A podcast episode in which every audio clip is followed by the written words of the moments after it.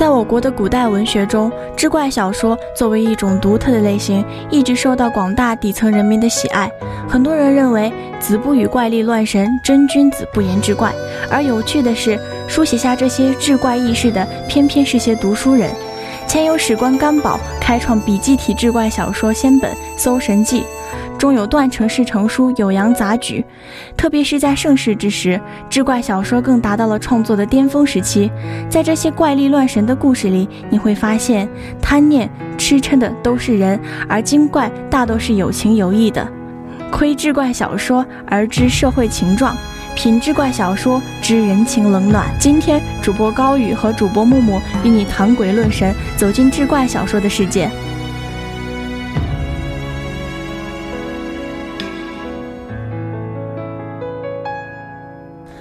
志怪小说是中国古典小说形式之一，以记叙神异鬼怪故事传说为主体内容，产生和流行于魏晋南北朝，与当时社会宗教迷信和玄学风气以及佛教的传播有着直接的关系。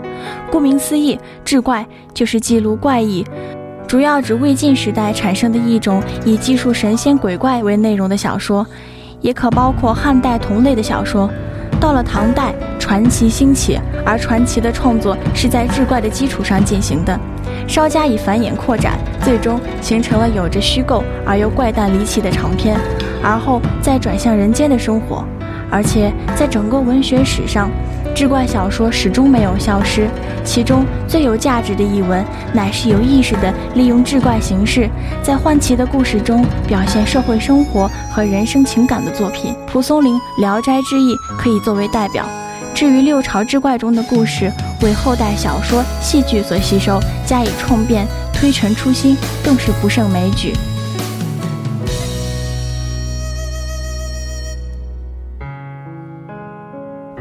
甘宝与《搜神记》，那么我国文学史上第一本志怪小说，也是志怪小说和小说的鼻祖，就是东晋文学家、史学家所著的《搜神记》了。其实严格意义上来说，《搜神记》的作者并非只有甘宝一人。我们现在所观看到的《搜神记》，均是由后人们所修订、增加和删改过的版本，而甘宝的原文也有很大一部分不是他自己的原创。但这并不是最让人觉得奇异的地方，其最奇异之处在于，甘宝本人是一位史官。在明朝之前，我国的史官多是博闻强志、天生反骨的士子，他们中的大部分人并不惧怕天加威严，在记载皇帝的衣食住行、民间大事之时，往往还会生出一些自己的感悟和见解。皇帝在这些个朝代是没有翻看当代史书的权利的。所以，对史官们总还是抱有一丝敬畏之心的。甘宝除了具有以上所说的史官特质之外，还有一个与后代的志怪小说作者们不一样的信仰，他是一个有神论者。因为他的信仰，所以在他的父兄猝然成事之后，他想要找到一个方法让父兄复活，同时他更想向世人证明世上是有神存在的。他的信仰并非是胡言乱语。从此便走上了探寻民间传说、奇闻怪事的旅程，《搜神记》也因此而生。大概是因为想要强烈的证明神明的存在，这才好向神明祈祷至亲至人陪伴的炙热之心影响。甘宝在整部《搜神记》中比例求尽，想象力奇特又夸张，往往叫人叹为观止。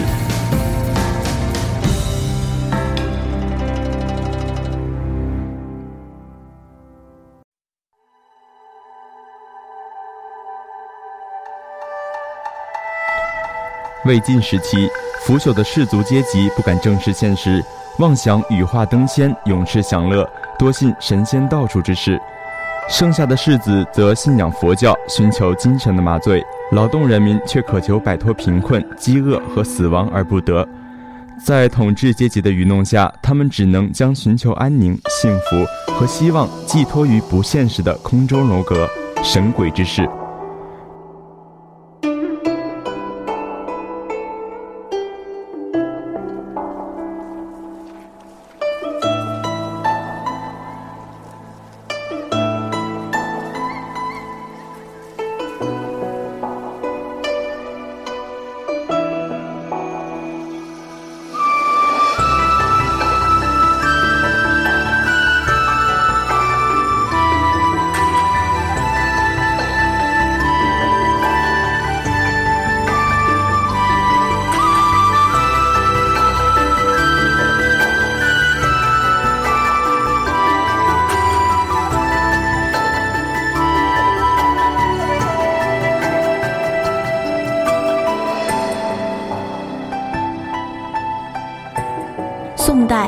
平广记》。与魏晋时期成书的《搜神记》不同，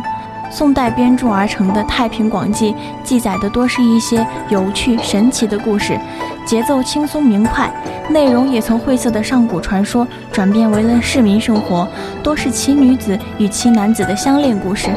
当然，其中的很多故事都被唐朝的文人们加工，成为了更加生动精彩的传奇。有昔日青青今在否？纵使长条似旧垂，也应攀折他人手的《柳氏传》，有倾国倾城的千国夫人李娃传，还有为龙女千里传书的《柳毅传》。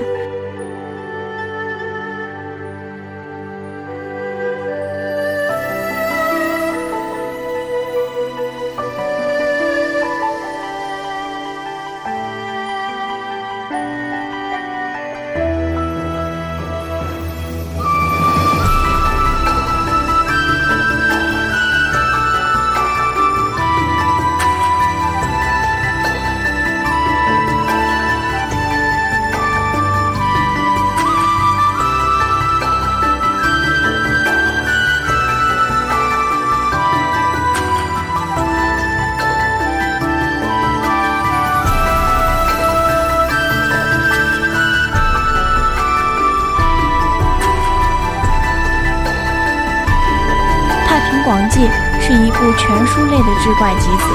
更是一部宝藏，其对后来的汉族文学艺术的影响十分深远。宋代以后，话本、曲艺、戏剧的编者都从《太平广记》里选取素材，把许多著名的故事加以改编。例如演张生、崔莺莺故事的《西厢记》，有各种不同的剧本，这个故事差不多已经家喻户晓了。可是最早保存在《太平广记》里，他的素材《莺莺传》却很少有人知道。这或许也是中国古代文学的悲哀。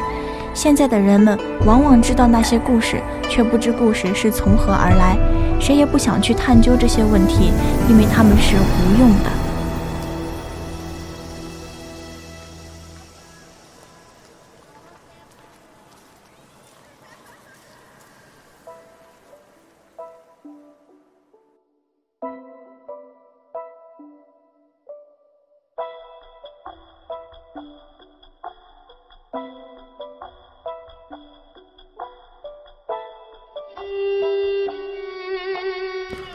唐朝的玄怪录，如果按照文学题材来细分，唐朝的这本玄怪录其实并不属于六朝志怪小说的范畴，而属于唐代传奇了。但是玄怪录所记载的内容依旧与神鬼相关。玄怪录不同于其他志怪集子的地方在于，因为盛唐社会的繁荣，士子们的思想也变得格外豁达与开放。这本集子不像其他集子内记载的时有吃人的鬼怪食人骨肉这样的情节，反而多了一些为帝王和贵族增加神性色彩的小故事。不得不说，这些区别都与作者牛僧孺少年入仕、官至高位有关吧。话不多说，接下来主播与大家分享一些志怪录中的故事吧。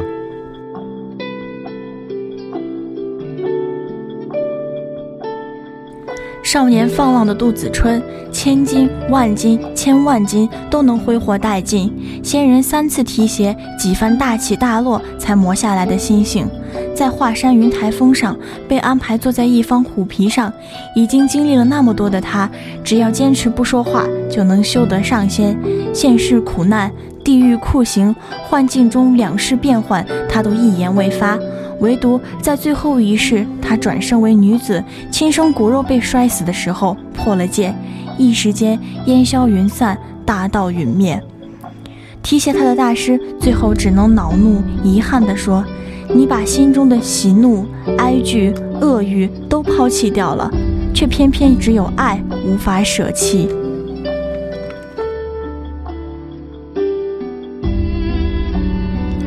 袁无有在郊外因战乱而与无人的村里过夜。晚间有四个奇异的人一起吟诗，都是自夸，然后又互相奉承，只把彼此说的比历史上高尚无比的名士还要优秀。然而袁无有第二天起来一看，发现他们只不过是房内倒杵、烛台、水桶和破锅化作的而已。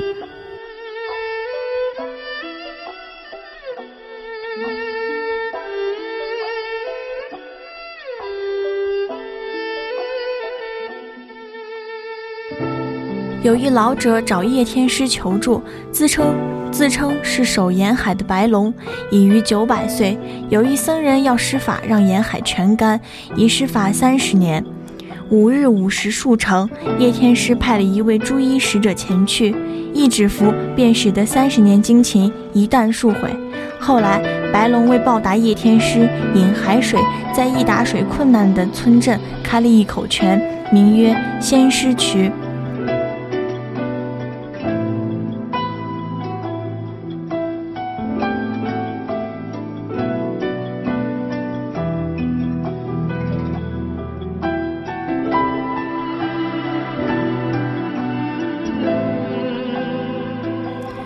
八琼的橘子园丰收，有两个巨大的橘子被摘下，剥开里面更是俩老头在下棋，赌的都是些龙女头发、仙女的袜子之类这些乱七八糟的东西。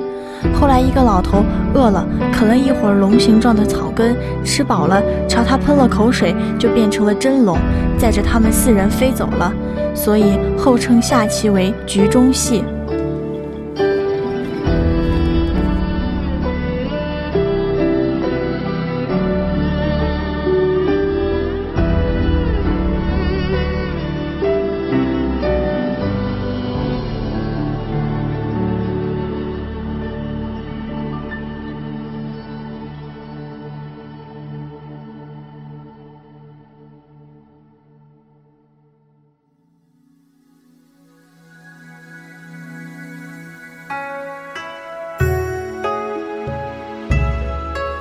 蒲松龄与《聊斋志异》，很多人想象中的蒲松龄可能是一个闲来听得细雨绵，尽食斋内不闻欢的闲散文人，但事实往往与人们的想象出入太大。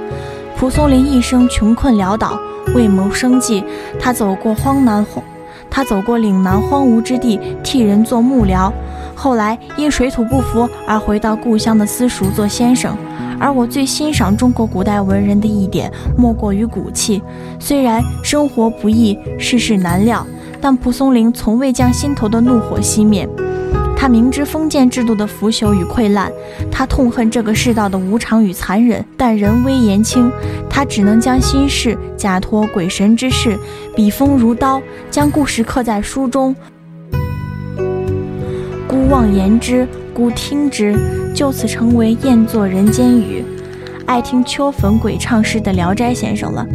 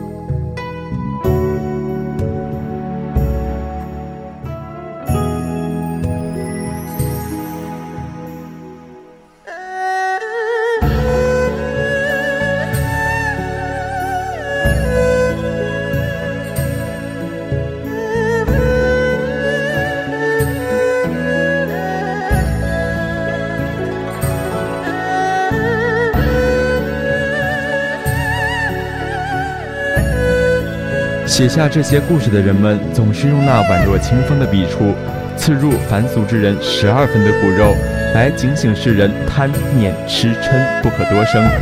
可偏偏他们也是这红尘中人逃脱不了俗世的束缚。本期的节目就到这里了。如果你想获取我们节目的更多精彩资讯，请关注我们的官方微博“重庆邮电大学阳光校园广播台”，以及我们的官方微信。CQPT 下划线香山 Radio，我们下期节目再见。